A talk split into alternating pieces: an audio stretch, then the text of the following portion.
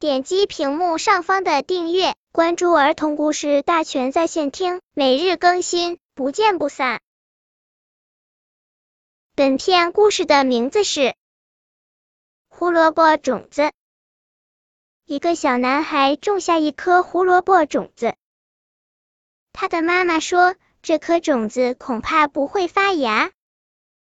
他的爸爸也说，他恐怕不会发芽。他的哥哥也说，他不会发芽。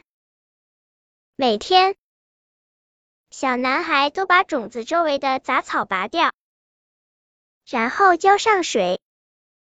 可是，什么都没长出来，还是什么都没长出来。大家都不断的说，这颗种子不会发芽的。但是，每天小男孩仍然坚持拔掉种子周围的杂草，然后浇上水。终于，有一天，一颗胡萝卜长出来了，如同小男孩早就知道的那样。本篇故事就到这里，喜欢我的朋友可以点击屏幕上方的订阅，每日更新，不见不散。